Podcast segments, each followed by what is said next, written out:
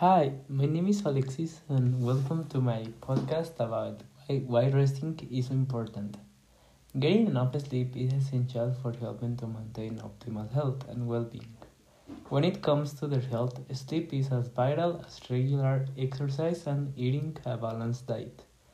Modern day doesn't always embrace the necessity for adequate sleep Yet, it's important that people make an effort to get enough sleep regularly. The following are some of the many benefits that professionals associate with getting a good rest, and they are that it heals your body, it reduces stress, and it boosts creativity. But how to be more restful?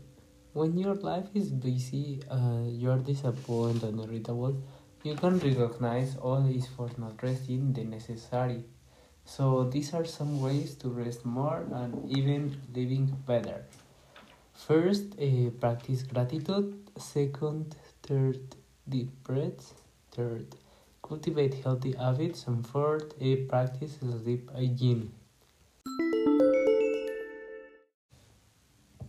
Resting is very important for your health. So I would really like to recommend you to apply my advices and enjoy each moment of your life. By the way, always try to rest and if it's necessary, take a break always when you need it's necessary. It doesn't matter if it's a, a small break, but the good thing is that it helps you to refresh and start again and continue with your life, but in a good way.